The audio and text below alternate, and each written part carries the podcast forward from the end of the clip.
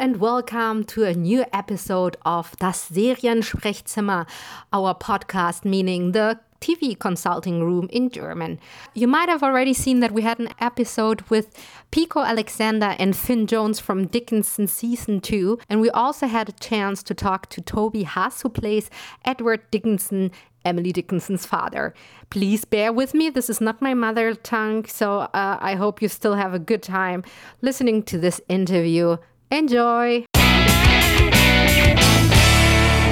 Hi, Toby. This is Melanie from Seriasten TV in Berlin, Snowden in a little bit. We're a, a, a website that um, talks about TV shows. So, hello, thank okay. you so much for your time. Yeah. Okay, Toby. So, um, how do you feel um, the show has changed and uh, evolved in the second season? Oh, I think it's. Uh, I know the second season is dealing much more with with Emily's fame and the consequence of her making the decision to be a poet and to have that as part of her life, and how it's almost as if a little bomb went off in that family, and they're all forced to deal with the consequences of her decision. I like that. There is this one quote that I wrote down Do not seek fame. Fame is not genuine. It will use you, it will destroy you. What is your uptake on fame, considering that it's like a big part of being an actor uh, in this time and age? Yeah, well, yeah, I'd like to believe that a lot of people believe that fame will use you up and destroy you, but I don't believe that. I think people court fame openly now, and that, that that's a commodity that we're especially in America, that we're trading. And um, I don't know if it's a great road to go down, but people seem to be very comfortable and happy about it. I'm not one of them. So, how do you feel about it? Well, look, if that's the road you want to go down, feel free. You know, it's just not for me, man. I think there, there's, as I've said, there's there's more access to fame now, like immediate gratification there was when I was a kid. I mean, you can put a photo on Instagram and you can get a few likes on it. That's a little kiss of fame right there. And then if it gets bigger and bigger, then it's more fame, and you're chasing that, chasing that fame dragon. Um, I think kids are able to do that a lot more now than they were when I was younger. I also felt that the season two, a bit more than the first season, it pokes a little bit of fun, but not not like mean fun, but like charming fun. Um, at like this really woke Instagram and influencer generation. Yeah. Um, I think young kids have, uh, especially younger ones, these kids like in the cast have grown up with it as part of their lives since they were young.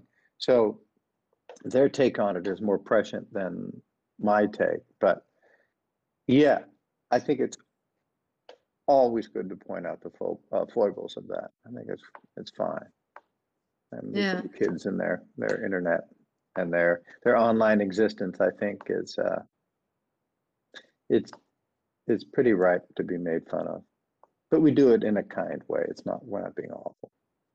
that's how I felt. That it's still it's yeah. like uh, it's like looking a little bit in the mirror, but like with uh, with a smile on it and thinking, yeah, they're right. It's kind of it's kind of fun. It's it's light. Yeah. so um after the first season of Dickinson, um, you guys already got the second and the third.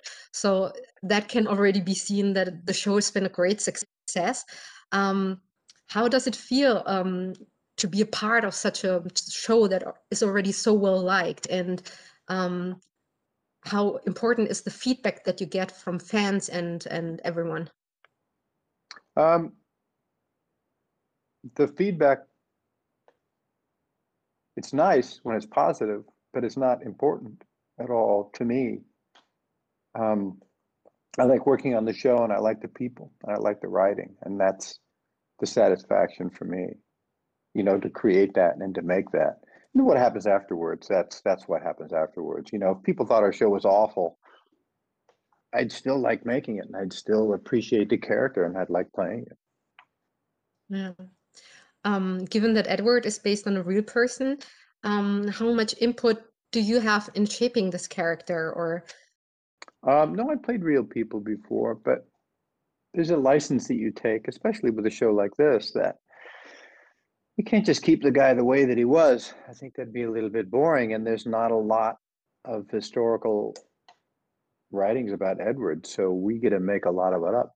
And his reaction to Emily, we get to make that up. There's, there's, you know, he talks about it a little bit now and again, but there's not a lot. And she talks about it at some, but there's not a lot. So that's the fun of a project like this is that you do get to make it up. And one of the funniest moments in season two to me was uh, when you were in a hole um yeah and and you were you were saying i'm in a hole and uh, who was making that particular scene for you i mean it, watching it it was it was hilarious. It was wonderful. Oh thank you. Yeah. It was uh i guess it's fun to work with jane in a big hole. It's fun. Were you surprised when this scene came when you and you were told you need to be in a hole or or you just go along with the flow? I think you had to go along with it. You know i didn't understand it at the time and i still don't understand it. And uh, what are you going to do i guess you can't understand every move that's made it really works oh good okay I watched an, an, interview, and some cast members said that you were most likely to be the co-worker on set reading a book on breaks. I, I myself uh, am a little bit of a bookish person. What kind of books do you enjoy when you're on set? You know, I was staying in in uh, Tribeca at a place last year, and there's this really great bookstore. Man, I forget the name of it now. Damn it! but it's a it's a mystery. I think it's the mystery bookstore, the mystery crime bookstore. So I go there now and again and get a good crime novel and go read it on set. Yeah. So it's crime for you. I think it's crime for me, and also you know I I like reading uh, creative folk too. There's a there's a poet, American poet Richard Hugo. This guy that I've been reading recently. He wrote a, some pretty wonderful books, but he's fun. Um, but it's nice to have something that's pretty dig- uh, digestible, like a thriller or crime stuff. Because I don't want to sit on my cell phone all day. And the kids seem very comfortable with that. God love them.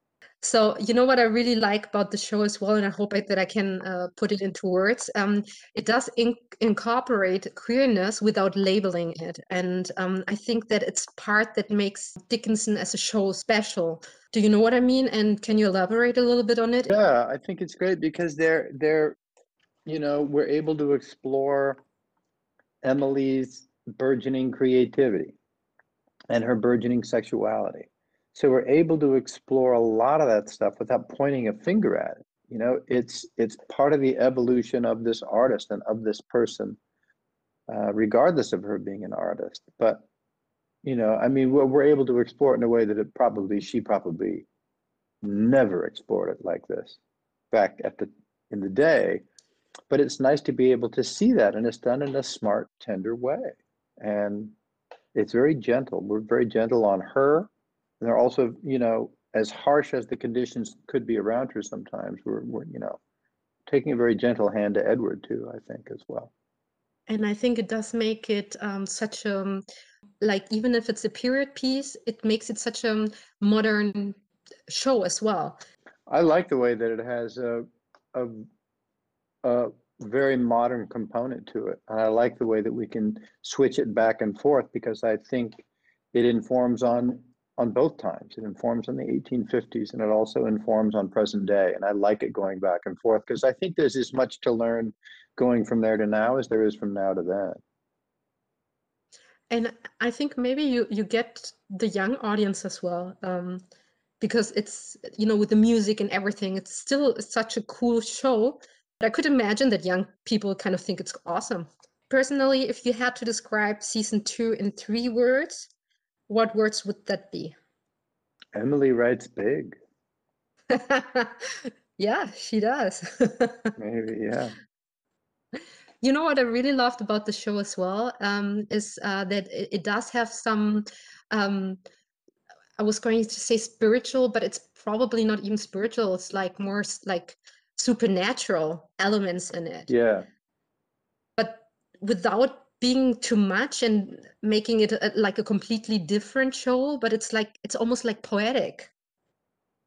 Well, good. I'm there. I think you hit the nail on the head. It is it is poetic. It's visually poetic to meet death.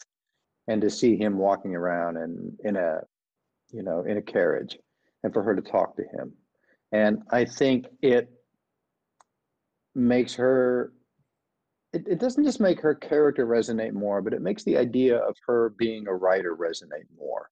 And it makes her interior world resonate more. And thus the interior uh, the interior world of the whole show in general resonates more because of that. Yeah. Um, can you tell us how challenging it is to work on a tv series in times like these? Is it more difficult? Well I haven't worked on a series yet in these times. Uh, you mean COVID times? Yes, yes, yes. Yeah, because yes. we finished last year about in January or December, January, something like that. I think January. And um, I was back in Los Angeles when this all hit. So this will be our first. We start shooting in another month, and this will be the okay. first time with. We'll be shooting during COVID, so we'll see. Your guess is as good as mine right now. So I was thinking, but maybe that like uh, doing a press, uh, like a press junket and being at home and doing it, you know, online. Maybe it's kind of nice not to have all the hassle for you guys. Maybe. Be... yeah, maybe was... it's more of a hassle here. I don't know. do you already can you tell us a little bit i mean I, i'm i mean obviously you know that you can spoil anything for us but can you tell us a little bit uh, about the upcoming season three? I don't know anything about it. We haven't gotten oh, you... the scripts yet. No we'll we'll see and we'll, we'll probably get something in a few weeks here but no i imagine it's uh i i do think and i don't think this is any sort of spoiler but uh, the Civil War is coming, and I think we're going to direct a lot of the issues that happened in the Civil War in our show. Me being um, from Germany, she is not that big here as maybe she is because she's such an American poet. Wouldn't you yeah. agree? Well, she's very American, yeah, and and and she's probably much more broadly influential in America than she is overseas. Totally, unlike uh, like the opposite of jazz musicians. Well, thank you so much for your time. This been, has been a wonderful interview. Thank you so much for season two and season one. I loved it. I'm a big fan. Great. Oh, and great. Um, I can't wait to see season three, and I hope you have a good time, you know, uh, shooting it. Okay. Thank you, Melanie. I appreciate it.